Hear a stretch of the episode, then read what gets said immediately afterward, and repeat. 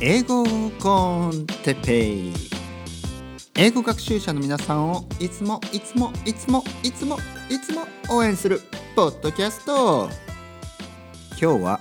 悩み相談について。はいこんにちは。おはようございます。おやすみなさいはダメですね。まだ寝ないでくださいよ。日本語じゃない。英語コンテッペイの時間ですね。よろしくお願いします。えー、いつも間違うように、えーと、僕はですね日本語コンテペイポッドキャストみたいなねそういうのをしばらく撮ってます。それで、えー、その延長というかですねまあそのスピンオフというか実はこっちがメインなんですけどもともと僕は日本語の先生じゃなくて英語の先生ですからあのこっちがメインなんですけどなぜかスピンオフの日本語コンテッペから始めてしまい、えー、メインの英語コンテペを始めるに至ったというわけですね。なので「ポッキャスト!」とかねちょっと大げさな言い方になってしまってますがもう百何十回って日本語ポッキャストとか言ってると自然とねあの音楽あるじゃないですかこの「てんてんてんてん」で音楽を聴くと「ポッドキャスト!」って言いたくなるんですね。なのでそれがあの 耳障りの方そんなに怒んないでくださいね。へい、へいじゃない。はい、えー えー、今日のトピックですね。悩みについて、悩み相談についてちょっと話してみたいと思います。えー、まあいわゆる進路の悩みだったり人生の悩みだったりそういうものですね。あの僕もたびたびですね、えー、悩み相談みたいなのを受けるわけですけど、まあ、自分もするんですがこれねおかしな話で自分が悩み相談をする人とえー、そ自分が悩み相談をする人はその僕があの相談する人は僕に相談なんて絶対しないんですよね。で僕に相談してくる人は、まあ、くれる人、ね、僕は相談好きですから相談してくれる人好きですよ。全然ウェルカムです。で相談してくれる人はでもね僕はその人に相談しないんですね。これはやっぱり何かあるんですかね。やっぱりこうちょっと一方的一方つまあ大体相談するってことは自分よりその人の方があのそれについてはね、えー、なんか意見があの役に立つ意見を持ってるっていうことでまあ逆おお互い相談ってあんまりないですよね。よく親友だったらお互い相談とかね言いますけどまあ多分得意分野が違えばいいんじゃないですか。例えば僕がね松本君に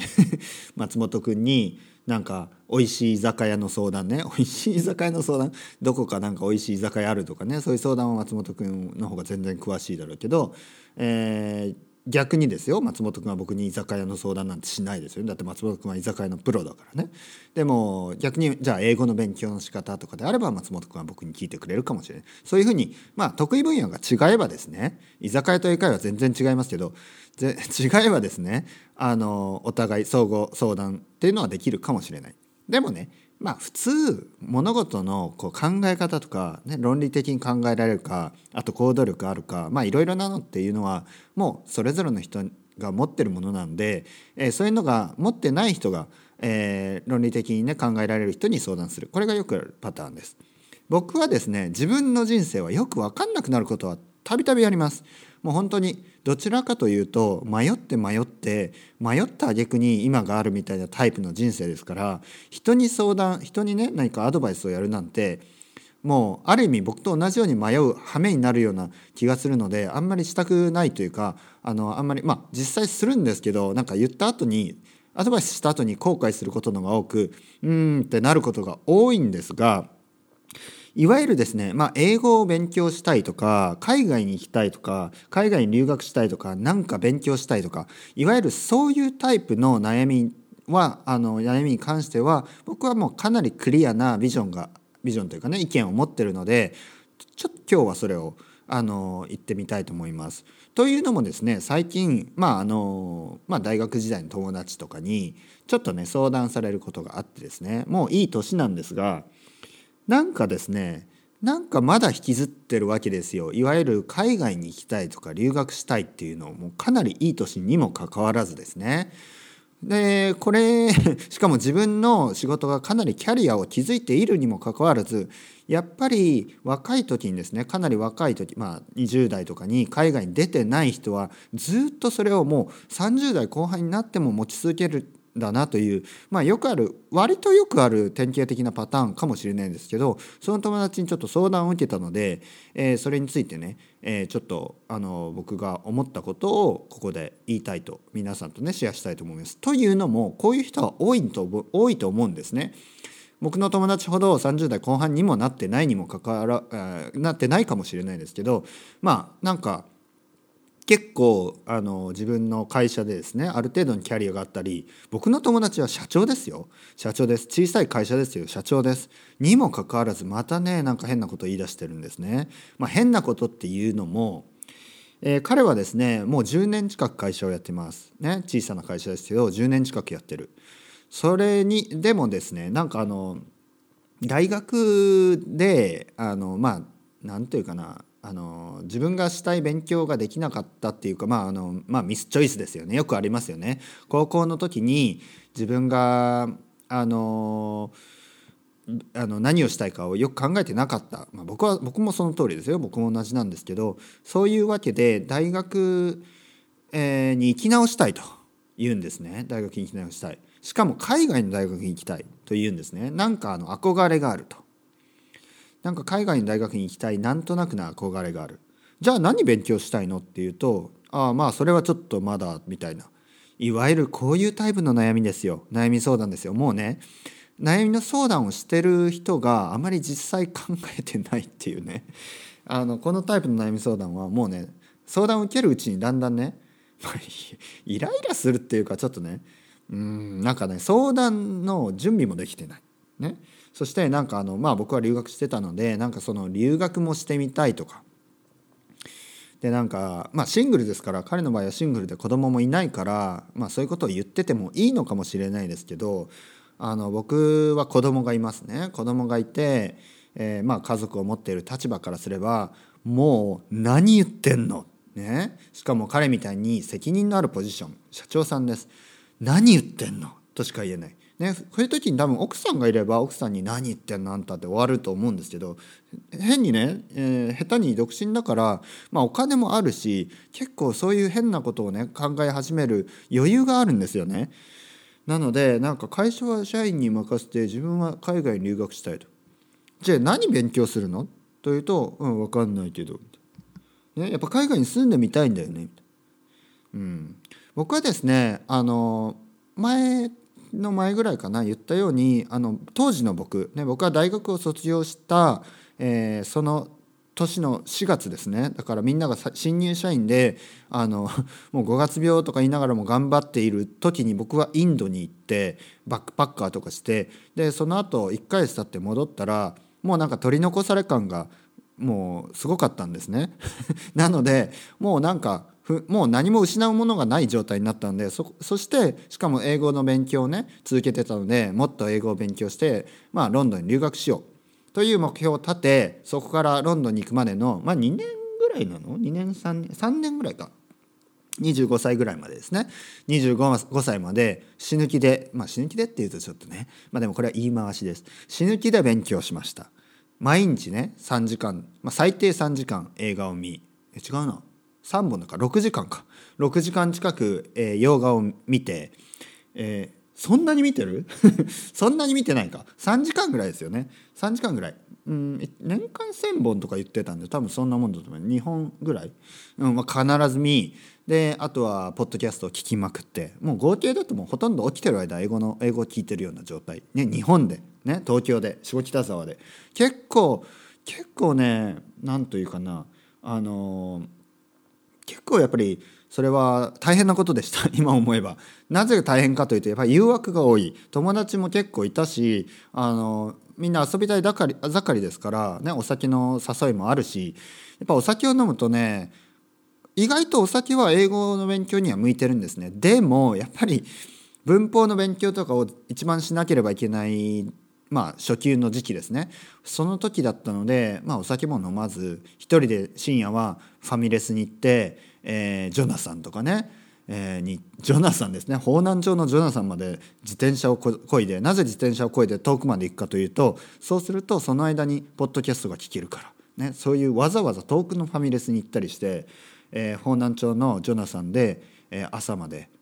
ね、勉強したりそしてまた朝方帰りそうですね。帰りがけにまたポッドキャストを聞いてもう起きてそのアルバイトのねアルバイト先のレンタルビデオや一人一人シフトですからねそこは。そこに入ったらもうずっと映画を見ている、ね、もうもう時効です。もうそこ潰れてるっていうかねあのはい。なので結構大変なんです。一人でずっと勉強する。ね、でしかも当時の僕はもちろん独身だし若いしあの子供もいないし、ね、そういう人にとっては失うものは何もないんでもし僕みたいな当時の僕みたいな境遇にいる人はもう必ずね海外に行っていいんじゃないっていうか海外に行かなきゃどうすんのっていうぐらいあの追い詰められてるわけですね。英語はできないともう本当にどうすんのっていうレベルになってるわけです人生が。新入社員そうですね新卒を過ぎるとね結構厳しいです日本の社会は。なので まあまあまあでもそれでもね頑張ってる人いっぱいいるんであの新卒であの新卒じゃなくてもね頑張ってる人もいるんでまあそうは言えないですけど、まあ、結構ね厳しいですこれは本当に。まあ皆さん分かってますよね僕より全然。というわけであのこういう質問ですねこういうあの悩みえー、僕の友達みたいに大学になんとなく行き直したいとかやっぱりね暇になるとこうなるんですよねでもまずまずまずですよ。まず考え直してほしいこと。ね彼に言ったんです。まず考え直してほしいこと。まずですね。何が勉強したいか。何か勉何か勉強したい。何か勉強したいって何？ね？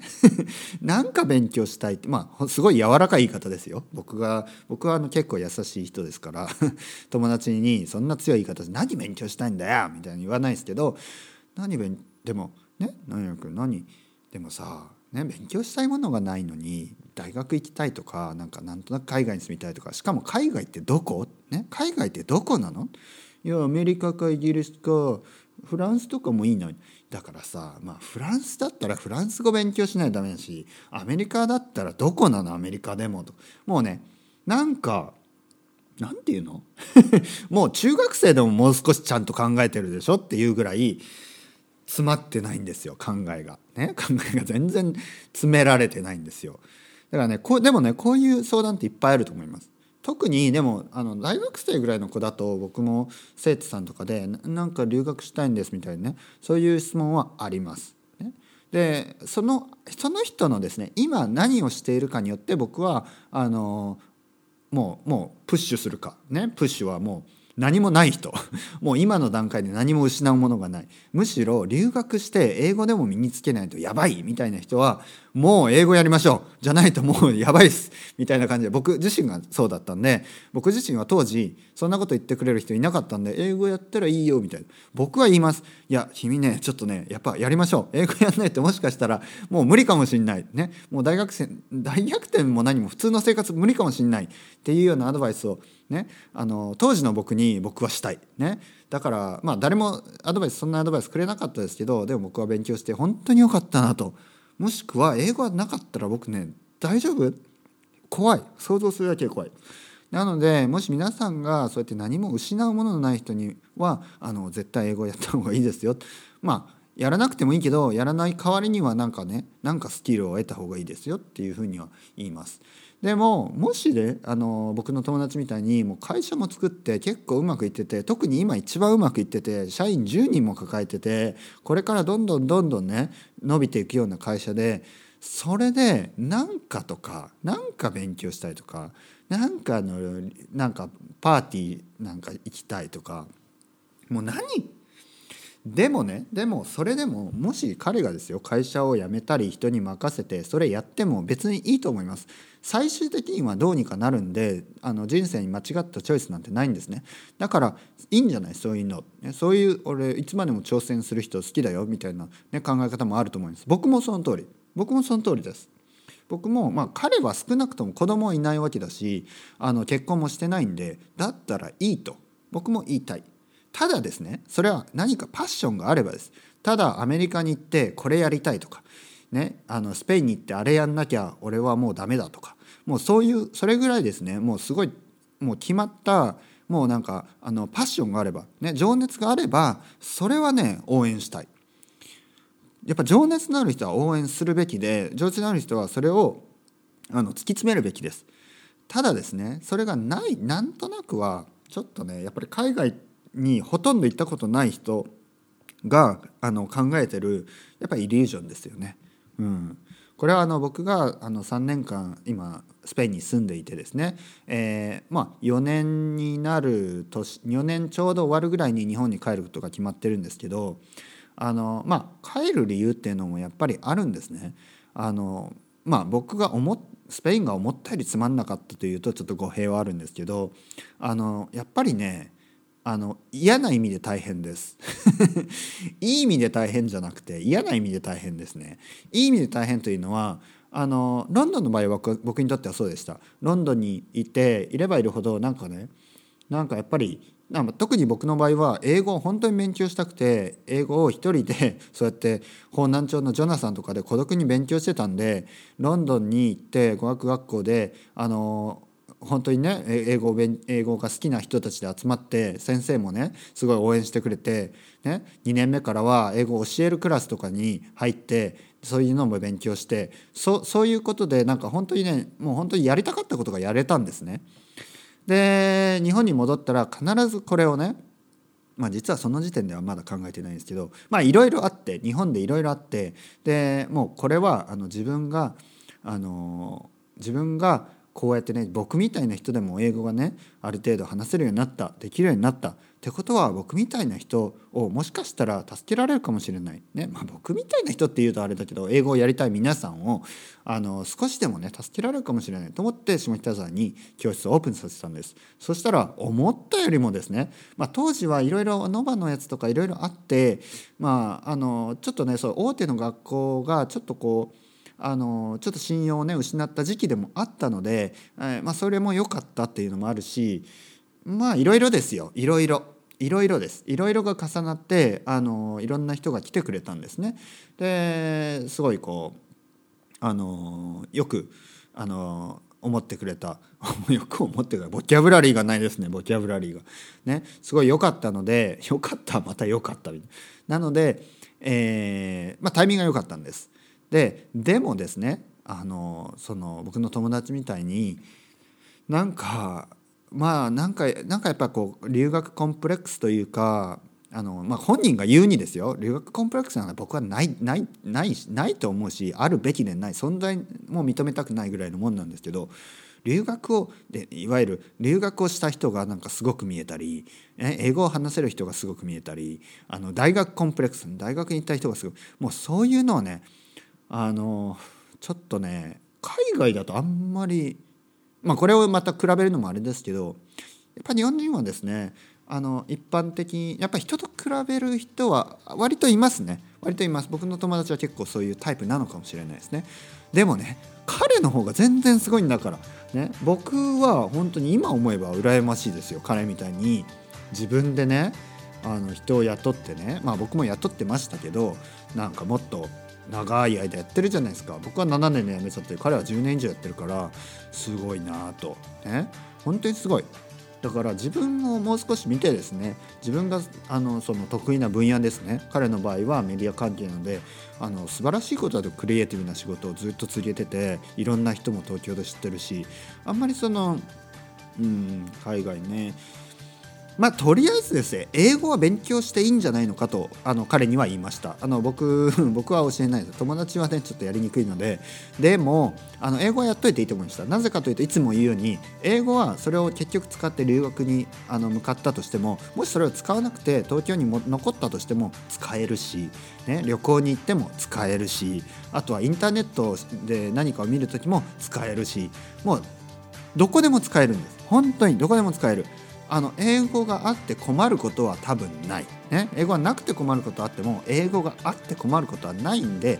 あの大学でねアメリカの大学で何を学びたいとかが決まってないにせよ、ね、いずれどこに行くにせよもしねスペインに来るにせよフランスに行くにせよ英語は絶対ないともう無理ですからまず英語は勉強するのはいいんじゃないとそういう結論になりました。なのであの僕が、まあ、結局ねいつもね英語勉強すればっていう風になっちゃうところが自分でも情けないんですけどっていうのが同じなんであの僕はね何か皆さんが何か勉強したいとか思ってる場合は英語を勉強すればいいんじゃないのかなと思いますなぜかというと他の勉強は結構ね例えばあの資格とかいろいろあるじゃないですか。結局あの途中でなんかあのいらなくなったりとかあの他の仕事に就いたらそれはいらないとかそういう可能性がたくさんあるんですね。ただ英語の場合はほとんどの会社で認められるしあの会社以外でも使えるのでとりあえず何か勉強したい人は英語を勉強するのがいいと思います。それでは皆さんまた。チャオチャオ。